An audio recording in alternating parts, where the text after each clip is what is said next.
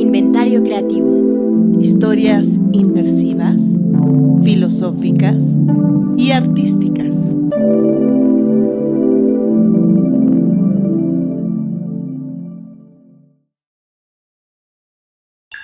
¿Qué pasa cuando mezclas a dos chefs, tres coordenadas geográficas, algunas estrellas y muchos sabores? Así se siente nuestro primer diálogo creativo de esta segunda temporada. Acompáñanos en este primer encuentro, que es la antesala de lo que se vivirá en Hacienda Lagunillas este 11 de diciembre, en donde estas grandes figuras culinarias nos comparten su historia, su filosofía y nos deleitan con su ensalada de la creatividad. Iniciamos con Vicente Torres, que nació en una pequeña isla llamada Ibiza, cuya gastronomía es reconocida a nivel mundial. Aunque Vicente no encontró su pasión hasta después de algunos veranos, donde la cultura de disciplina y esfuerzo que heredó de su padre lo llevó a recorrer distintos oficios, jardinero, albañil, y un buen día, mientras pelaba papas en una cocina, vio entrar a la figura que resplandecía en su traje blanco, el chef, y se preguntó, ¿qué tiene él que no tenga yo? Así que se metió a estudiar a la escuela Lloviate Manresa. Hoy, él es esa gran figura tras una trayectoria de 30 años y una vida de retos y aventura, en donde pudo colaborar con los grandes como Alain Senderens, Frederick Anton, Jacques Maximan y muchos otros. Después de mucho esfuerzo y dedicación, la estrella Michelin tocó las puertas del restaurante La Sucursal. Pero el destino le deparaba un camino fuera de España. Así es como Vicente lleva 13 años regalándonos su talento y cocinando en el ombligo de la luna. Metzli, que significa luna. Sigtli, que significa ombligo. En su icónico restaurante Garum, ubicado en la Ciudad de México. Conoce aquello que nos inspiró a llamarlo el autor del plato vivo y sumérgete en un mundo donde la cocina, el arte y los colores se mezclan para formar platillos que evocan paisajes.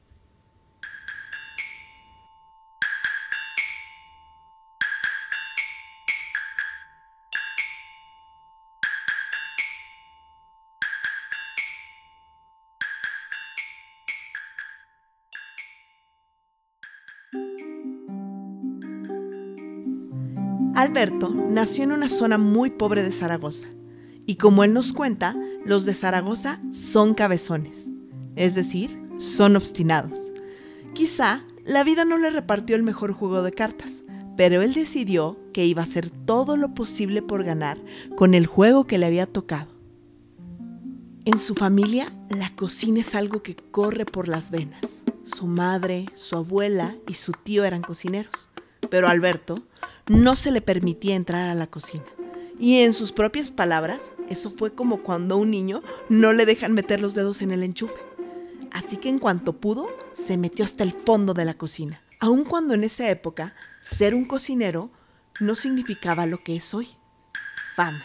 Pero es que este chef lo que le inspira es la capacidad de crear espacios, sabores y momentos para hacer a las personas más felices. Y si bien alguna vez lo echaron de su casa por elegir ser cocinero, hoy su padre está orgulloso de este chef que es capaz de incorporar en sus platillos pasado, presente y futuro. En esta entrevista nos cuenta cómo los verdaderos retos de un chef son mucho menos glamurosos de lo que se retrata. Por ejemplo, cuando decidió abrir su restaurante en plena crisis en España, todos le pronosticaban que duraría un mes. Pero el tiempo pasa distinto para aquellos que trabajan y crean tanto. Han pasado 12 años desde entonces y él se siente como si hubieran pasado dos. Muy en el fondo, es el mismo chaval sencillo y entregado que ha pasado largas jornadas en la cocina para seguir perfeccionando platillos gloriosos.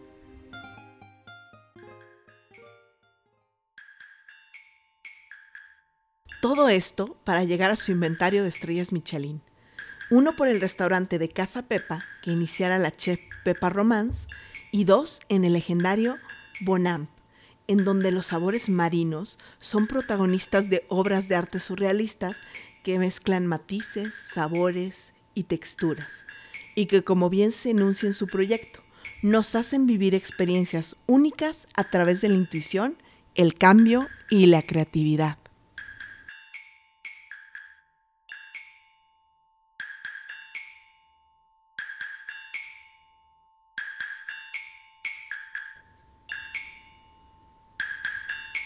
Voilà, ya está lista la mesa y a continuación te serviremos esta deliciosa entrevista.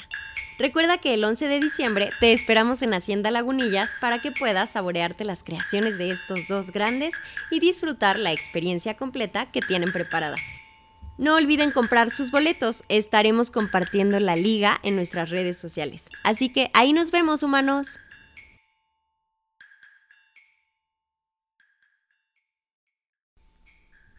Hola humanos, bienvenidos a la segunda temporada de Inventario Creativo. La estamos abriendo con broche de oro. Esta vez decidimos iniciar la temporada con nuestro segmento Diálogos Creativos. Les recordamos que Diálogos Creativos es un espacio en donde invitamos a otros creativos a colaborar y los entrevistamos para que les puedan llevar aquello que los inspira y cuáles son sus procesos para crear. Sin más preámbulo, les presento a las dos estrellas culinarias que nos acompañan. Alberto Ferruz y Vicente Torres. Ellos están aquí para compartirnos un poquito de su visión acerca de ser chefs y también porque van a colaborar en un evento en el que estaremos en Hacienda Lagunillas. Entonces, están aquí invitados, vamos a platicar de manera muy breve con ellos para que los conozcan un poquito más y para que podamos saber qué podemos esperar este día del evento en Hacienda Lagunillas que ya está por venir. Entonces vamos a empezar con una pregunta para Alberto. Alberto, quisiera que nos cuentes qué viviste en tu vida que te llevó a amar la cocina. Bueno, probablemente a mí eh, la mitad de mi familia se dedicaba a la hostelería, tenían un bar en una piscina y luego tenían un bar de pueblo, un bar súper, súper tradicional, eh, un guarinche, algo muy, muy, muy, muy tradicional, donde mi madre cocinaba, mi abuela cocinaba y mi tío cocinaba y de pequeño pues no me dejaban entrar en la cocina y esto es como cuando no te dejan meter los dedos en el enchufe, era donde quería estar, ¿no? Y a partir de ahí siempre quería ser cocinero, ahora está de moda ser cocinero, pero antes probablemente si le decías a tu padre que quería ser cocinero te quería echar de casa, ¿no? Pues a mí me echó de casa, digamos, y entonces me hice cocinero. Entonces él es un poco los tiempos han cambiado, ahora, ahora todo esto está en auge y ser cocinero es un orgullo, los cocineros en la televisión y en las revistas. Antes no era así, ¿no? Era una carrera donde probablemente cuando lo decías en casa tu padre se sentía defraudado. Pero todo eso ha cambiado, por suerte, mi padre está orgulloso y la verdad es que probablemente eso es lo que me hizo hacerme cocinero, ¿no? Desde pequeño. Me gusta mucho tu historia de pues desde que viene de una tradición familiar y también un poquito desde la adversidad, ¿no? Desde que queremos hacer algo que no siempre es aceptado y de todos modos insistimos. Una parte de rebeldía también. Sí, bueno, creo que, que, es, es, suele ser así, ¿no? Cuando, cuando te dicen que no puedes, yo recuerdo un, un, el primer, uno de los primeros profesores de cocina que tuve me echó de la escuela de cocina y me dijo que nunca iba a ser cocinero. Y yo le respondí que iba a ser cocinero y mejor que él. No sé si soy mejor que él y no sé si aún soy cocinero. Pero bueno, hace poco se había olvidado de mí y me llamó para hacer una charla para motivar a la gente, porque el 84% de la gente que estudia cocina el segundo año lo ha dejado, porque es un trabajo muy duro. Entonces, me volvió a ver y me dijo, yo te conozco. Y le dije, sí, usted me dijo que no iba a ser cocinero. Y me dijo, bueno, pero no te enfades. Le digo, no, no me enfado, pero bueno. pero lo recuerdo. muy bien, muy, muy interesante esta historia. Vicente, a mí en la misma línea me gustaría abrir la conversación en, esta pregunta. ¿A ti qué te llevó en la vida a amar la cocina? Pues eh, yo es un poquito diferente, Alberto. Eh, yo, yo era, era, bastante mal estudiante y eh, en mi casa, en, mi, casa eh, mi, padre siempre nos enseñó como la cultura del esfuerzo, ¿no? Si querías algo, pues te trabajabas y te lo comprabas. Y cada verano, por ejemplo, si pues, eh, trabajé, un verano trabajé en la playa, otro verano trabajé de jardinero, de hecho me gustaba mucho el tema de las plantas y estuve a punto de, de estudiar arquitectura paisajista eh, y ir a Suiza a trabajar con una beca, pero pues al final no se dio, otro verano pues trabajé de albañil y dije que no volvería nunca más. ¿eh? y el, el, cuarto año me tocó trabajar en una, me, me, tocó trabajar en una cocina, entonces eh, pues yo estaba solo en la cocina en una máquina pelando patatas y pelando cebollas porque era un salón de eventos, de banquetes. Y me acuerdo pues que había alguien, el, el que estaba de encargado, pues siempre iba como un poluto, sus, sus plumas, ¿no? Aquí sus, sus plumas eh, se pasaba por la cocina y estaba como vigilando todo. Y yo dije, ¿qué tiene el de diferente que los demás? No. Pues me dice, no, es que él sí estudió. Y saliendo ese verano de ahí, pues me, me metí en la escuela. ¿no? Y desde el primer día, pues me, me, gustó, ¿no? O sea, creo que es una cosa que después de 30 años me sigue atrapando el tema de, de los colores, de, de, los olores. El, el, tema del producto siempre ha sido como algo que me ha llamado mucho la atención, ¿no? O sea, eh, todas las mañanas cuando venimos aquí y llegan las cosas del mercado y, no sé, no, me canso de ver los jitomates o de ver eh, cuando es temporada de hongos o cuando nos traen eh, algún producto nuevo que no conocemos. Eh, creo que es algo que me sigue atrayendo a día de hoy y, y en esto seguimos, ¿no? Me encanta. 30 años. Me gusta que encontraras ahí en los ingredientes como la médula, ¿no? Sí, digo, al final... Eh, bueno, que la, en realidad... Sí, sí, sí, perdón en la, que en realidad los ingredientes son la médula de la cocina. Sí, claro. Sí, sí.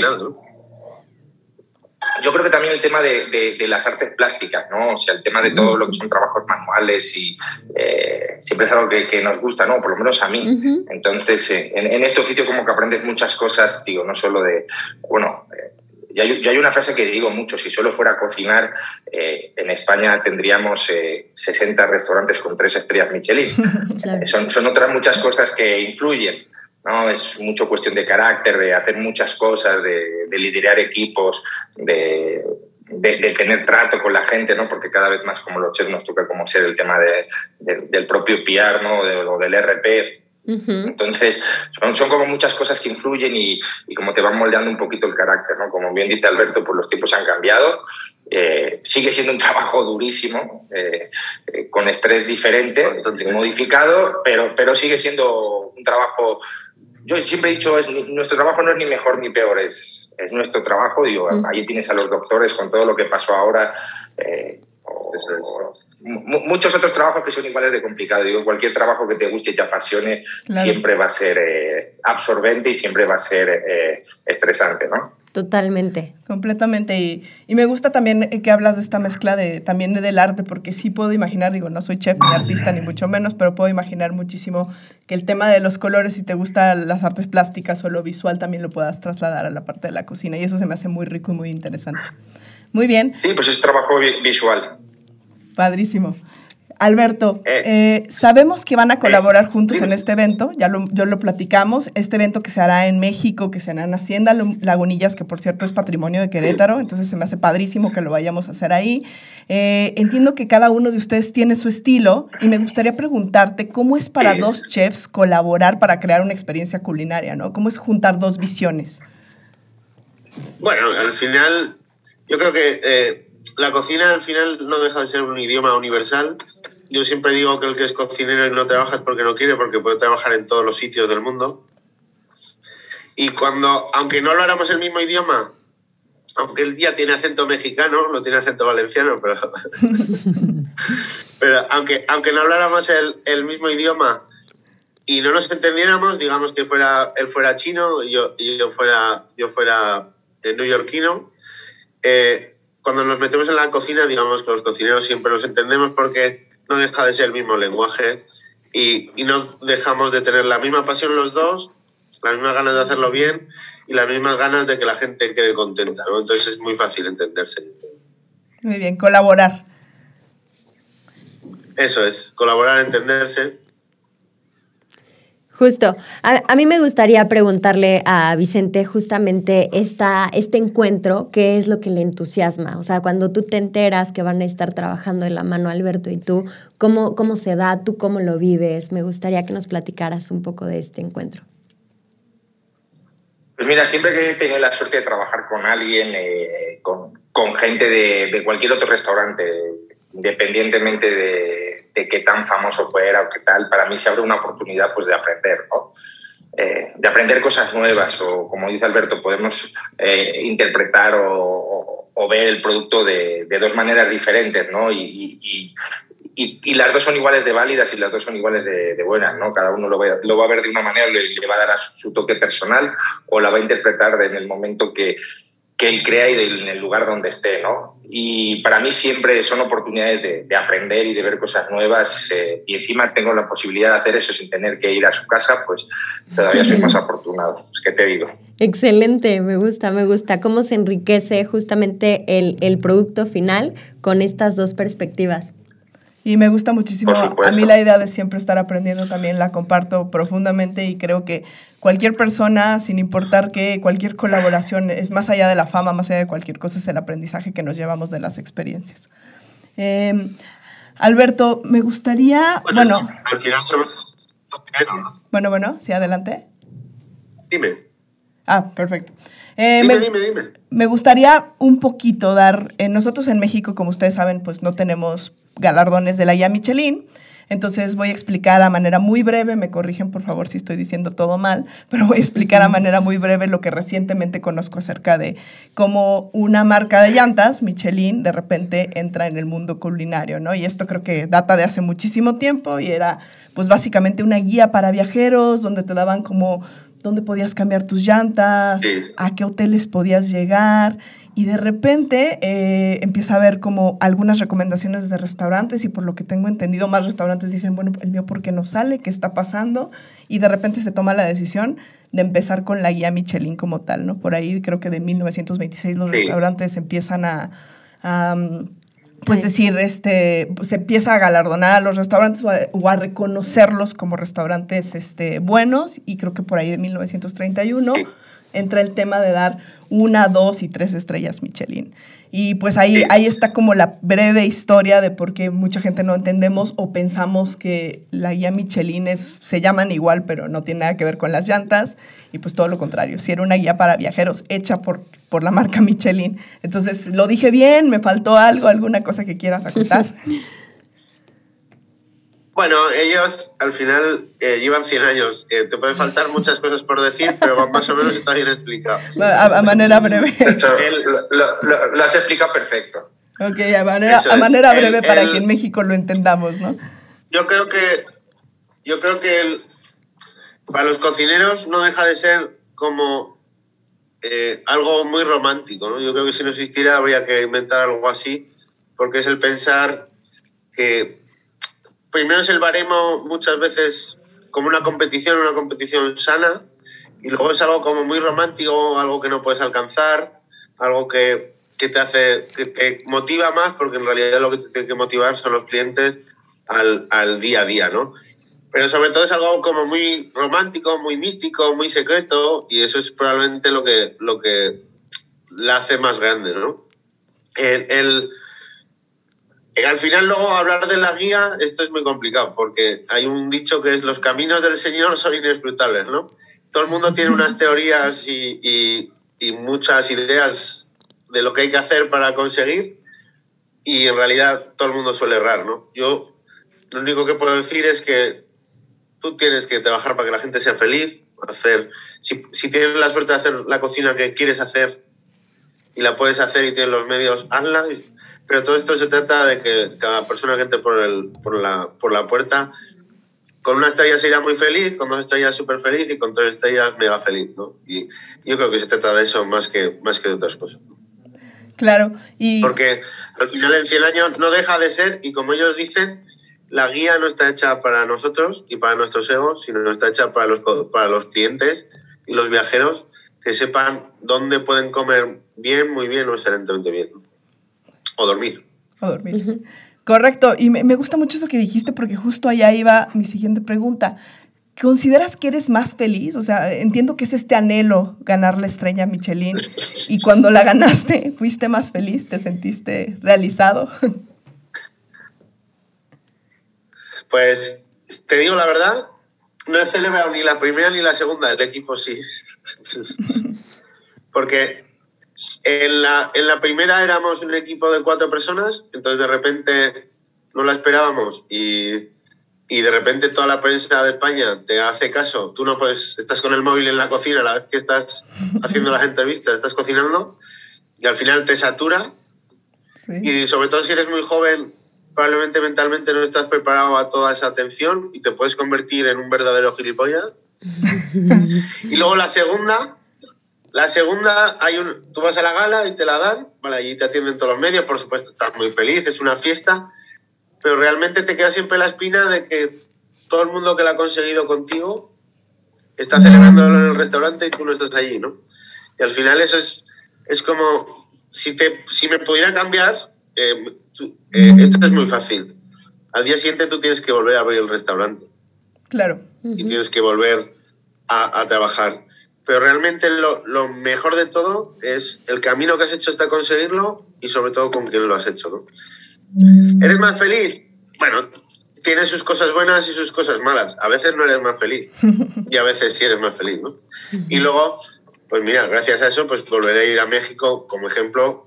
Iré a hacer el, el evento en un sitio maravilloso, conoceré a Vicente Torres, he conocido a Roberto, estoy hablando con vosotras, ¿no? Si eso es ser más feliz, pues probablemente sí, ¿no?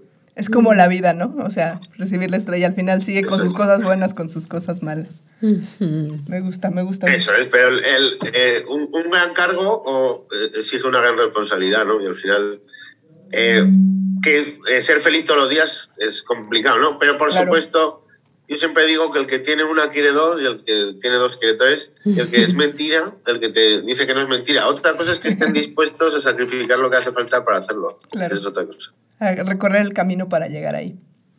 Totalmente. Eso es. Totalmente. Con sus, cosas buenas y sus cosas muy malas. Sí, y que al final eh, felicidad se pega al tema de la satisfacción, ¿no? Y qué es una y qué es la otra o cuánto nos va acercando a esas. Sí, pero, pero para, para cada persona es una cosa, ¿no? Totalmente.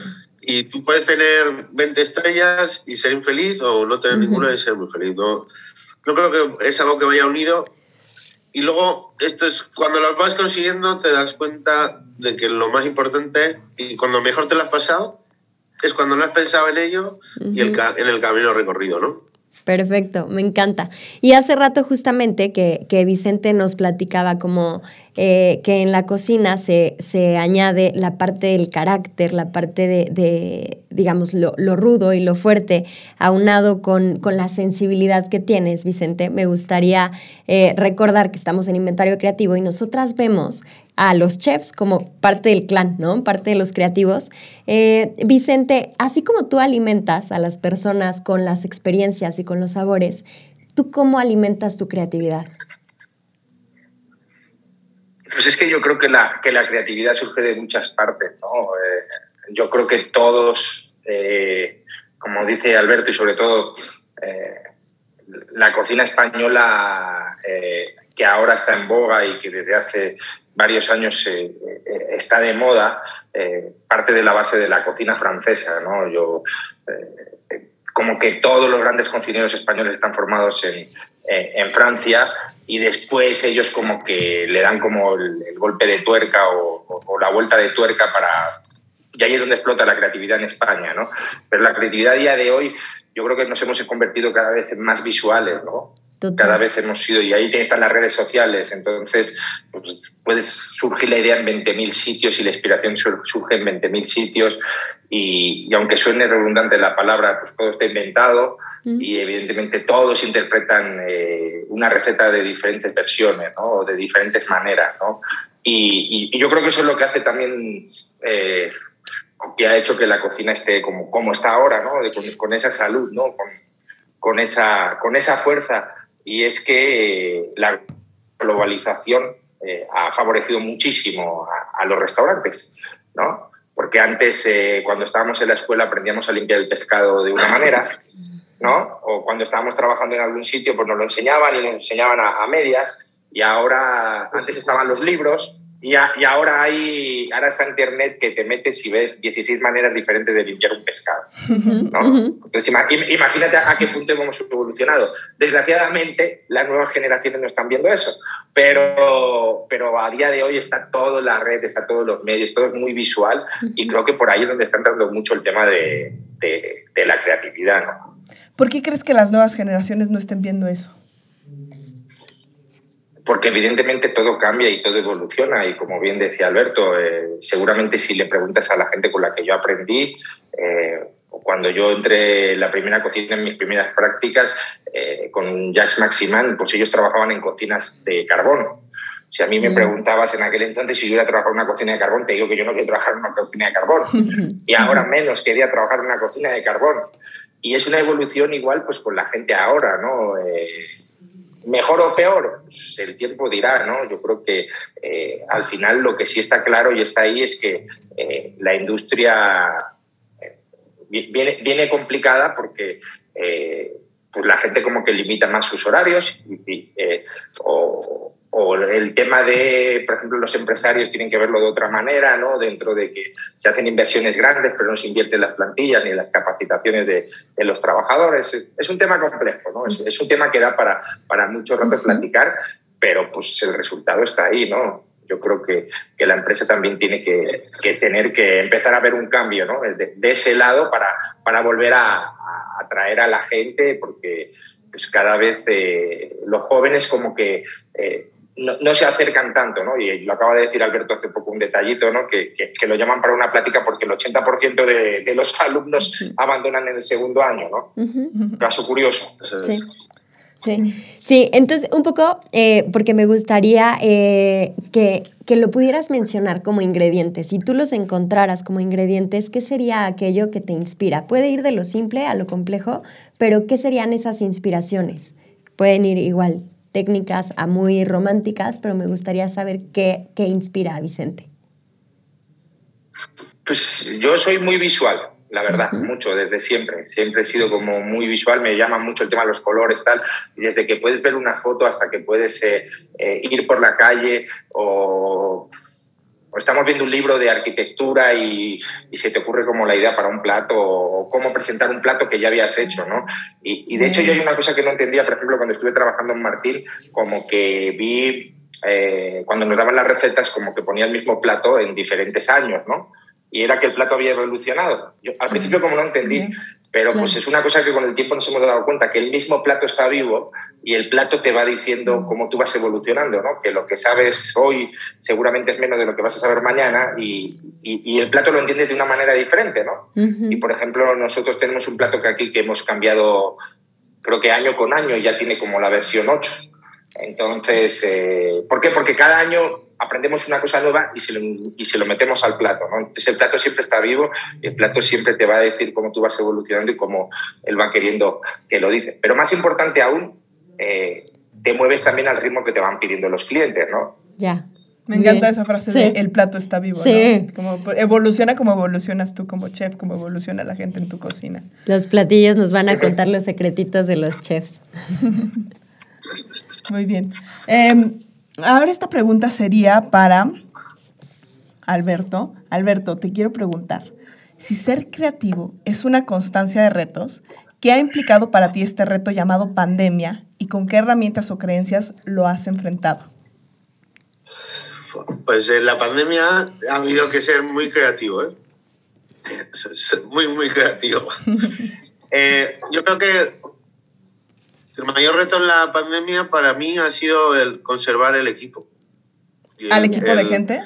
El valor, el, el valor añadido de, el valor del equipo, no perderlo. El valor de, de, gente que hemos trabajado juntos 10 años, de gente que ha evolucionado contigo, que tiene probablemente la misma, eh, la misma culpa de todo lo que hemos conseguido como yo, no perderlo. Porque tenías las manos atadas, eh, no tenías dinero y, y, y, al final podías perder eso, porque el problema no es que pierdas los premios, el, el valor cultural de la empresa es el equipo y al final estuvimos a punto de perderlo y probablemente eso ha sido lo más duro, ¿no?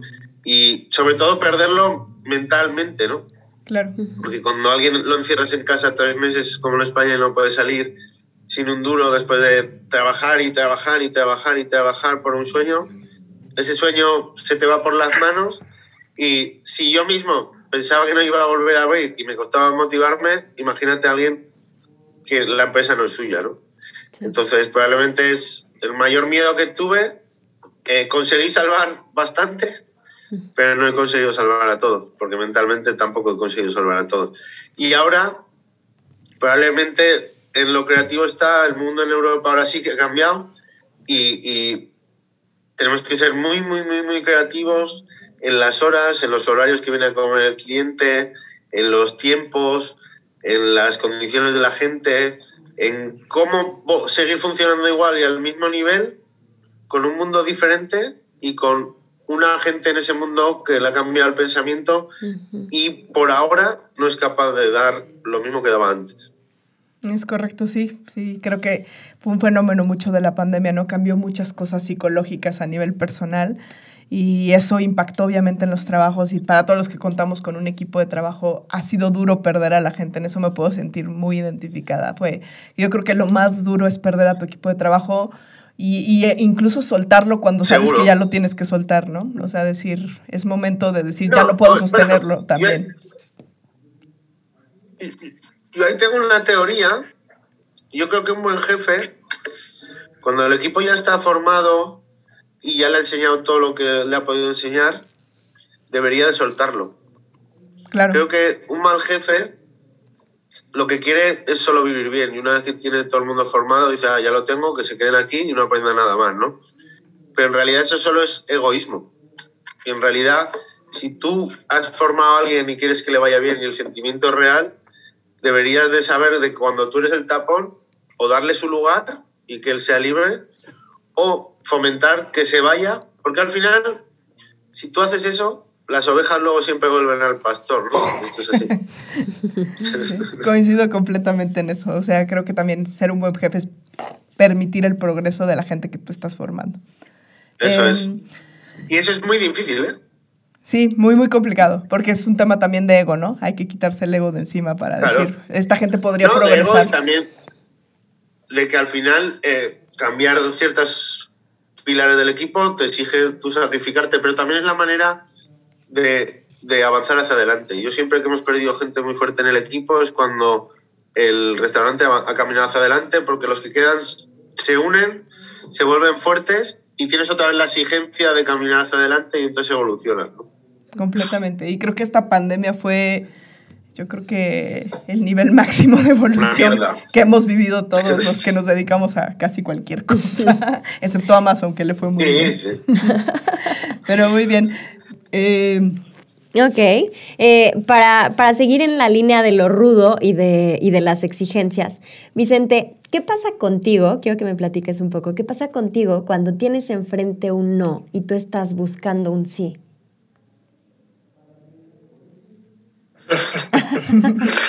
Eh, pues siempre es, manera, hay maneras de llegar. Nosotros, a ver, yo, siempre he dicho, y te voy a hacer una analogía, eh, todo el mundo, todo el mundo eh, que va al gimnasio sabe qué tiene que hacer para, para, para llegar a, verse como se quiere ver. ¿no? El problema es qué, qué tantos están dispuestos a hacer. Eh, qué tanto dispuestos a, hacer ese sacrificio, a hacer ese esfuerzo de, de, entrenar tantos días, de llevar una dieta, de ser constante para llegar a eso, ¿no? Entonces, eh, pues es un poco lo mismo, ¿no? Yo siempre lo pongo un poquito lo de la analogía, lo del gimnasio, porque lo entiendo que es así. Eh, todos tenemos la respuesta ahí. El problema es que no todo el mundo quiere dar el esfuerzo o se quiere sacrificar para llegar a eso. Evidentemente, eh, nuestro día a día o, nuestro año está lleno de muchos no. Por ejemplo, la pandemia era un no. Era un no, no vas a volver a abrir, no vas a tal. Y ahí todos buscamos de que fuera un sí. A lo mejor la creatividad quedó en un segundo término y se volvió más un ejercicio de supervivencia, pero había que salir. O sea, lo, fácil era quedarse sentadito y llorar y lamentarse y, decir qué pobrecitos éramos y que eh, y, lo, y lo positivo era pues, eh, pues estamos vivos, eh, gracias a Dios ningún familiar, ningún conocido dentro de toda esta desgracia le tocó y vamos a seguir adelante y con toda la energía y con toda la actitud y contagiando a todos, ¿no? O sea, siempre hay que buscar la manera de revertir la situación. De hecho, de eso se trata el día a día también del restaurante, ¿no? Y creo que no hay nada más satisfactorio y que más me guste a mí que cuando venga alguien que ya viene predispuesto a quejarse al restaurante o que viene predispuesto a que... o, que, o, que te hace el, típico comentario que te dice, fíjate que yo soy un cliente difícil porque he ido a todo el mundo. Digo, puta, este me gusta. Eh, estos son de los que a mí me gustan. Vamos a ver, y se trata un poquito de un juego, ¿no? E, e, es un poco que te metan como en tensión, porque si no la monotonía te mata, por lo menos a mí. me, me, molesta mucho la monotonía, me, me aburre. ¿Eh? Esos son los que nos ponen cachondos. Sí, los clientes eh, eh, difíciles. esa, esa, frase, esa frase la vamos a dejar a Alberto. Nos ponen cachondos. no, lo vamos a poner en, los gráficos. Esos clientes son los que me ponen cachondos. A mí me gustó también la de Vicente, ¿no? Que este es un juego. O sea, finalmente si le entras a los retos como si fuera un juego, te diviertes y lo sacas. Yo creo que todos, todos en el fondo somos un poquito masoquistas, ¿no? Y, en cualquier trabajo, y cuando cuesta un poco es cuando lo disfrutas más, ¿no? El, si todo fuera tan fácil como eh, que todo siempre fuera perfecto y todo, pues llegaría un momento que te aburre, ¿no? Yo creo que, que al final también, como te dije, ¿no? Y viniendo a una frase que dije antes, si solo fuera a cocinar, de verdad en España, con el talento que hay desbordante, había tantos restaurantes, pero son tantas cosas al día, tantos problemas que enfrentas en el día a día, que generas ya unos automatismos en la hora de, corregir estos errores. Y también nosotros estamos pagados y, tenemos los puestos que tenemos, o, la gente está donde está porque se dedica a hacer eso, ¿no? a corregir ese tipo de situaciones. ¿no? Y, yo he tenido la suerte que con toda la gente que he trabajado, pues sea Frederic Antón, sea Maximán, sea Lance Enderens, me tocó trabajar con Martín Belasategui un tiempo, era gente que no le ganabas a trabajo, era gente que no le ganabas a empuje, era gente que tenía una pasión desbordante, era gente que, que de verdad eh, a unos niveles brutales, ¿no? Y, entonces ahí es donde tú te tienes que absorber como un poquito eso y decir, pues, ¿qué quieres tú? Yo quiero lo mismo, pues, pues ya sabes lo que toca, ¿no? Bien, me encanta. Trabajo, pasión, esfuerzo para buscar esos sí, ¿no? Cuando la vida nos pone un no como la pandemia enfrente. Eso es. Em, Alberto, cuéntame algo que siempre has querido compartir, pero normalmente no te lo preguntan en entrevistas. Eh, eso no te lo puedo contar. bueno, uno que sí puedas contar. Nada de lo que querría contar, si no lo he contado, no lo voy a contar en la entrevista. No sale en la entrevista. ok, bueno, algo que, algo que quieras compartir. te aseguro que soy alguien que que lo que ves es lo que hay y, lo cuento prácticamente todo, para bien y para mal, ¿eh? O sea, no, no, no, no tengo secretos, soy alguien muy... Me ves y es lo que hay y, y, no tengo problemas. No tengo, no tengo un gran secreto oculto que, que, no pudiera contar o que me dé tanta vergüenza. Al final, yo he sido alguien que ha nacido en un barrio muy, muy pobre, a veces me ha ido bien, a veces me ha ido mal, pero lo único que he hecho, cuando la gente me pregunta, es el secreto es ¿qué has hecho? Pues intentar, siempre digo, mira, trabajar en un tres estrellas y probablemente no era el mejor, era el peor, pero corría más que todo. Al final el único secreto que puedo tener es que me cuesta, aunque me cueste tres veces más que el que tengo al lado, lo consigo hacer. Y tampoco es un secreto porque yo soy de Zaragoza y soy maño, entonces eso es ser cabezón. Entonces es, es, es el único secreto que tengo inconfesable. Soy un grandísimo cabezón y lo que lo que me propongo o quiero, lo acabo consiguiendo. Eso. Y si no, sigo intentándolo, ¿no? al final esto, yo creo que cuando juegas a un nivel alto, tanto sea fútbol o un deporte o, la cocina o lo que sea, si tú quieres estar arriba, tú tienes que tener un cierto punto de obsesión, ¿no? Claro. Probablemente es el secreto, que muchas veces soy alguien muy obsesionado, ¿no? Muy, muy obsesionado. Pero me gusta, lo necesito, y necesito competir así, porque en realidad cuando no compito así o, o, no siento que compito con tal, y a veces me, me, invento hasta contra quién compito, porque es lo que me da vida, me aburro, me aburro. Yo necesito a los clientes que dice que, dice Vicente que me ponen cachondo. Y necesito que de vez en cuando la gente me, la gente me, me critique. Yo creo que, que, por ejemplo, en un restaurante como el nuestro, hace dos años, todo era bueno. Yo estaba enfadado todo el día. Y me decía la jefa de cocina, ¿por qué estás enfadado? Porque todo está bien. Entonces es aburrido. es muy aburrido. Necesito que me digan que está mal para poder continuar, ¿no? Pues al final, cuando todo está bien, es como cuando. Bueno, esto no sé si va a ofender a alguien. El reggaetón lo escucha todo el mundo. Pero. Ah, sí, todo el mundo escucha en la radio el reggaetón, ¿ah? Qué bien. ¿Es la mejor música del mundo? Pues no lo sé, ¿eh? No, bajo mi. No sé. No creo que sea muy especial, pero bueno. Oye, y esto, esto que dices de venir de un lugar pobre, para, para otra gente que quiere, que quiere lograr algo en la vida y que puede creer que nació en una circunstancia adversa o que la vida no se lo ha permitido tan fácil, ¿cuál sería el consejo? Bueno, eh, solo queda una opción, que es trabajar más del de al lado e invertir más tiempo del de al lado. Al final, eh, si no tienes medios, y eso no te va a garantizar que te pase. Claro, tienes que trabajar por más. Por lo menos o sea, que tú seas el, mejor o que tú trabajes más que todos no te garantiza. Que tú seas el mejor cocinero no, no te garantiza, para que lo entendáis, que tu restaurante funcione. Sí. No tiene nada que ver. Luego hay un puntito que pasa o no pasa. Pero sí, sobre todo, si tú estás siempre trabajando y estás intentando mejorar, a lo mejor tienes más posibilidades de estar en el sitio correcto, en el momento correcto que te toca, ¿no? que si no estás haciendo nada. Hay que Quejarse. Yo siempre digo, tú te puedes quejar de lo que te ha tocado. A ti te dan unas cartas y puedes decidir jugar con esas cartas la partida y a lo mejor las ganas o no jugar, ¿no? Y dices, no, es que me han salido unas cartas que son una mierda, ¿no? Pues eh, a lo mejor con esas cartas consigues engañar al otro y acabas ganándole, ¿no? Pues esto es así. Al final es decidir jugar o no, porque al final lo importante es vivir, ¿no? Y el vivir quiere decir eh, hacer lo que uno quiere, intentar en lo que uno se le da bien, intentar progresar, y no todo el mundo tiene por qué tener un grandísimo restaurante, pero a cada uno le gustan unas cosas. Eh, el intentar, creo que siempre es fácil vivir en la queja, ¿no? Vivir en la queja es muy cómodo.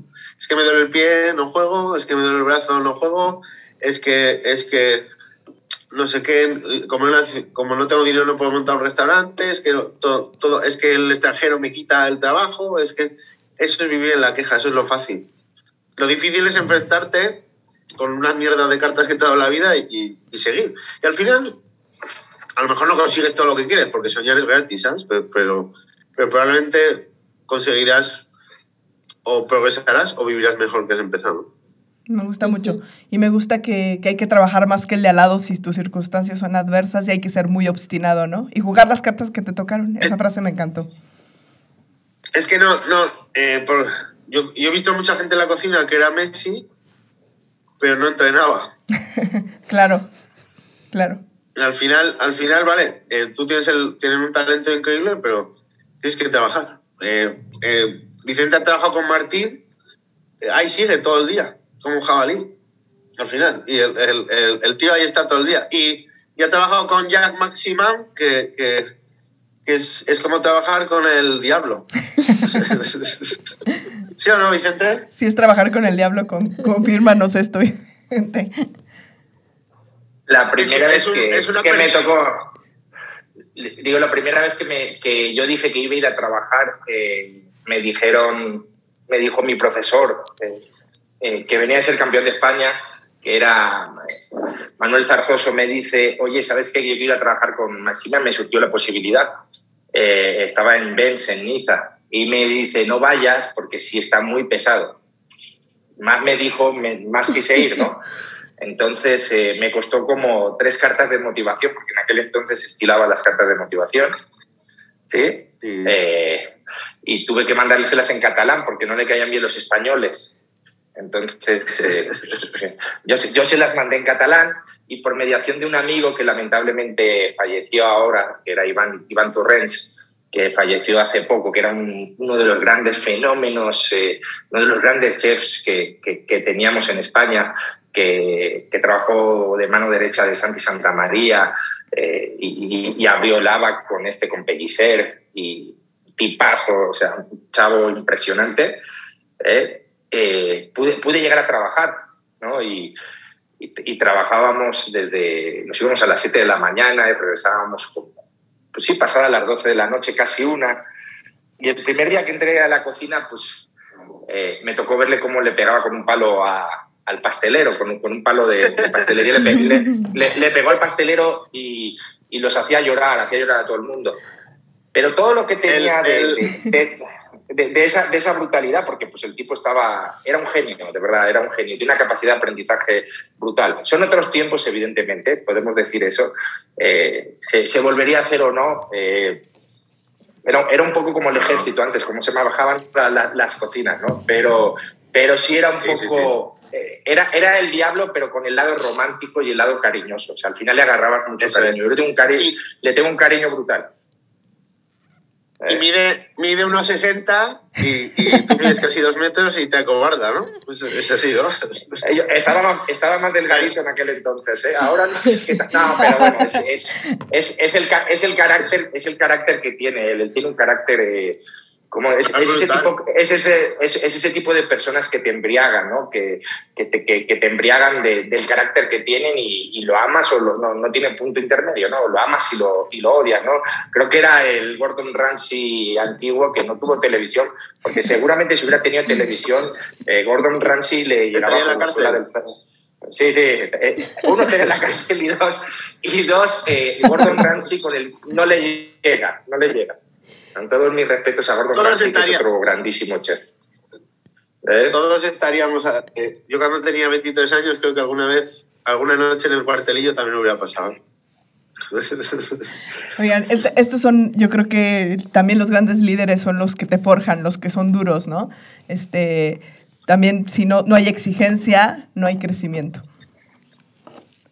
Pues debe de ser así, ¿no? Yo, pero bueno, lo que pasa es que yo creo que, como te vuelvo a repetir, eh, y no soy quien para juzgar ni tampoco ni, ni, tengo yo la palabra. Yo creo que antes en la casa eh, los en casa de todos los estándares eran otros y ahora los tiempos nos están llevando para otros lados ni mejores ni peores. Yo como digo al mm. final el tiempo es el mayor juez que va a decir o va o va, o va a quitar. Evidentemente eh, pues yo creo que eh, la, la, gastronomía o los grandes restaurantes tienen que pensar cómo, cómo reconstruirse y cómo, eh, cómo entender todo esto que está pasando, porque creo que todavía como que los empresarios no, no, no lo han acabado de entender al 100%, ¿no? Y tiene que ser de todos. Así es.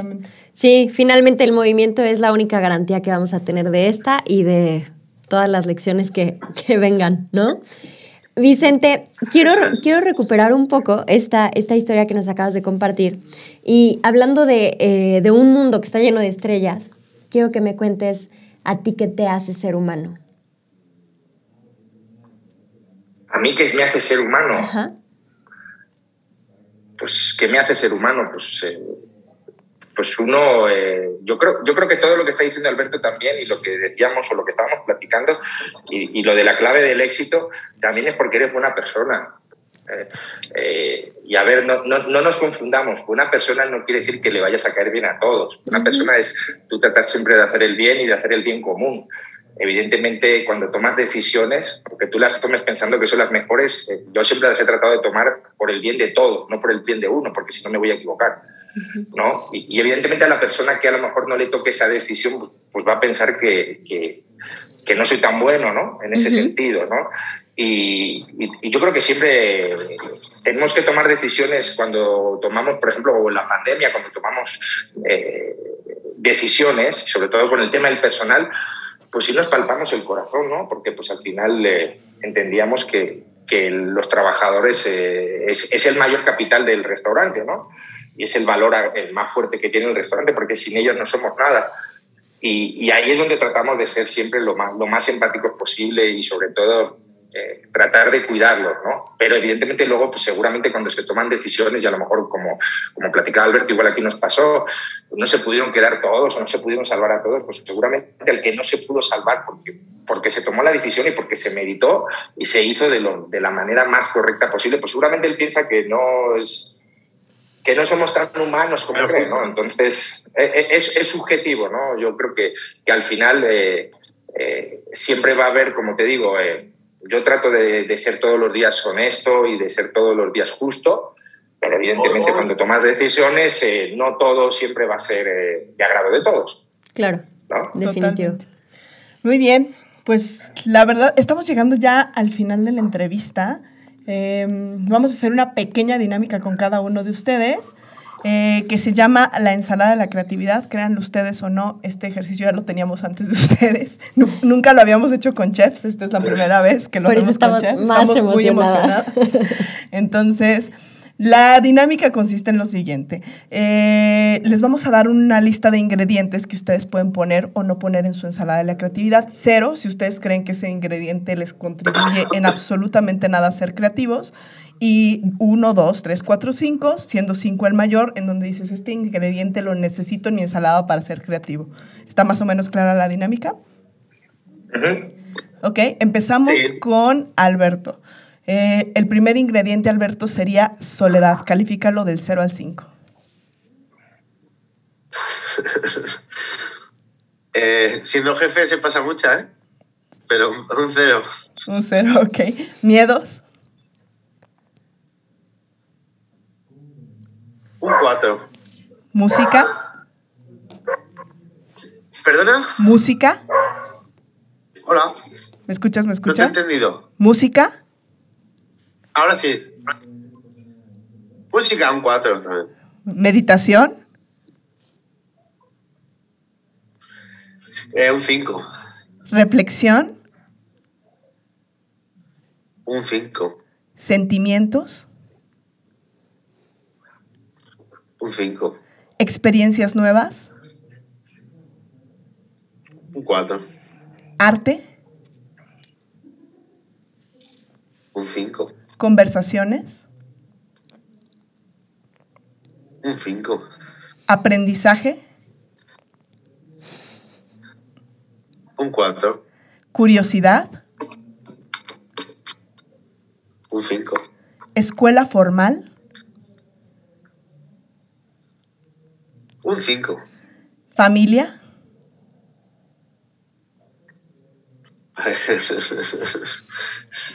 Un 4. ¿Amigos? Un 5. ¿Desconocidos? Un 6. Ok. ¿Televisión y cine? Eh, cine un 5 y televisión, es, si es la televisión normal, un 0. Ok. ¿Redes sociales? Así, grande. Cero, cero enorme. Muy bien. Eh, eh, redes sociales, para ser creativo, no sé si hacen bien o malo, entonces lo vamos a dejar en un dos y medio. Ok, perfecto. ¿Religión? Un cero, es un dogma. ¿Ciencia? Eh, un 5. ¿Lo tradicional? Eh, lo tradicional un 5. ¿Lo disruptivo? Un 4.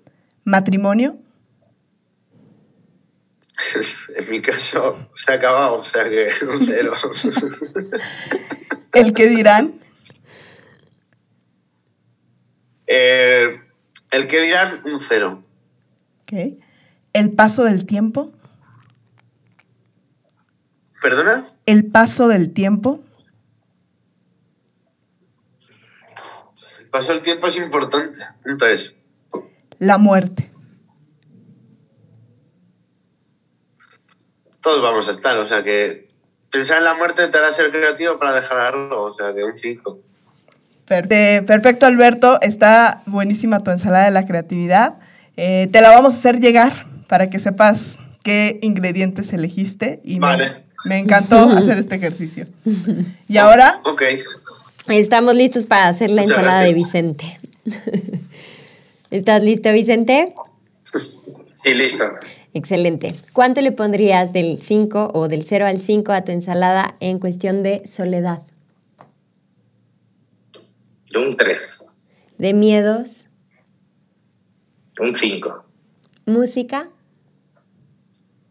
Un 5 también. Meditación. También un 5. Reflexión. Un 5. ¿Cuánto le pondrías de sentimientos? Un 5 siempre. ¿De experiencias nuevas? Un 3. ¿De arte? Un 5. ¿De conversaciones? Un 5. ¿Cuánto de aprendizaje?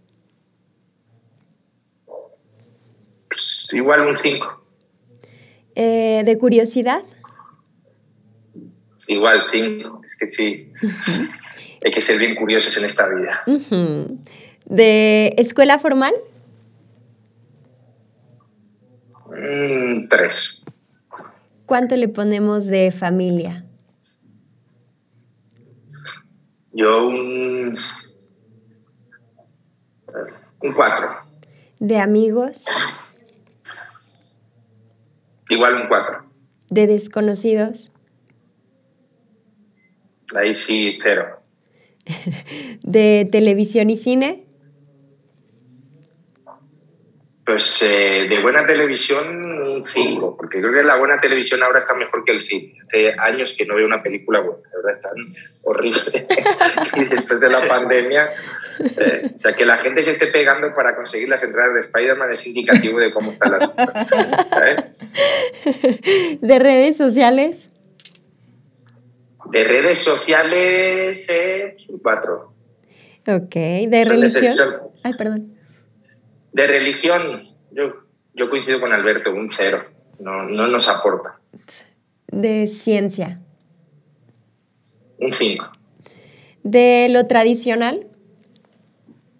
Igual un 5. ¿Lo disruptivo? También 5. Eh, ¿De matrimonio? Un 5. ¿Del qué dirán? Es que, es que lo, lo va a ver mi mujer, ¿verdad? Sí lo va a ver. Le vamos a mandar la liga. Pero, pero borra esta pregunta, o sea, borra esta. ¿Del qué dirán cuánto le ponemos? Mm, Yo creo que uno es maduro cuando deja de importarle lo que digan los demás y se empieza a reír de sí mismo. ¿Del paso del tiempo? Eh, pues le podemos poner un 4.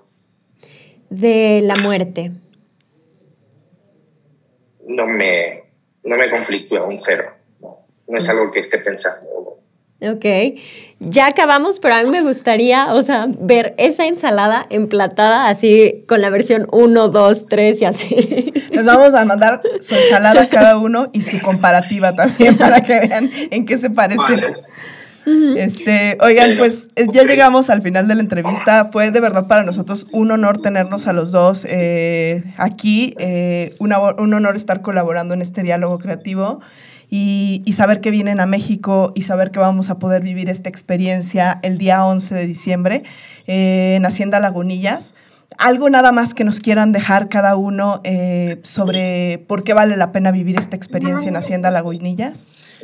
Hola, nena.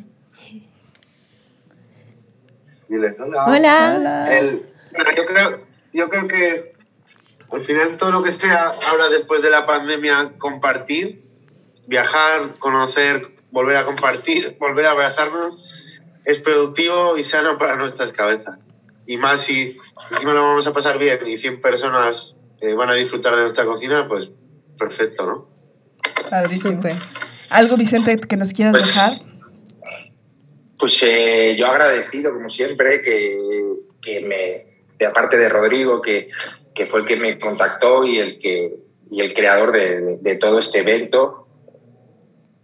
Y pues me encanta Querétaro, es un estado que he visitado muchas veces. No tengo el gusto de conocer la hacienda, pero seguramente por, por lo que he visto y las fotos que me han mandado, pues va a estar increíble. Creo que va a ser un fin de semana hermoso donde todo el mundo va a disfrutar. Y pues agradecido igual por, por la posibilidad de compartir con Alberto, de, eh, de, de aprender de todo lo que hace, de todo lo que trae y, y sobre todo pues de, de poder eh, convivir estos días con él. Eh, creo que eh, eh, con eso me quedo. Buenísimo. Pues les agradecemos a, a ambos su tiempo. Sabemos que son personas súper ocupadas. Los dejamos que vayan a deleitar a sus clientes con sus creaciones culinarias. Muchísimas gracias y nos vemos el 11 de diciembre. Cuídense todos, muchísimas gracias. Gracias. Muchas gracias. Alberto, Alberto, cuídate mucho, nos vemos Gracias. contigo. Hasta Bye luego. bye, muchas gracias. Vale. Gracias, chicas. Gracias a ustedes. Gracias, Rodrigo. ¿Dónde vamos? Rodrigo. Bye. vamos. Gracias, Roberto. Bye. Adiós, nena. Bye bye. Gracias. Bye.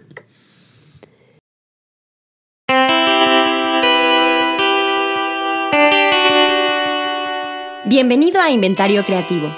Somos Mireya Escamilla Y Vanessa Mayorga. y hemos creado un espacio para contarte relatos envolventes y experiencias inmersivas acerca de los temas que nos inspiran y despiertan los sentidos. Podcast poco convencional hecho por creativas para creativos. ¿Estás listo?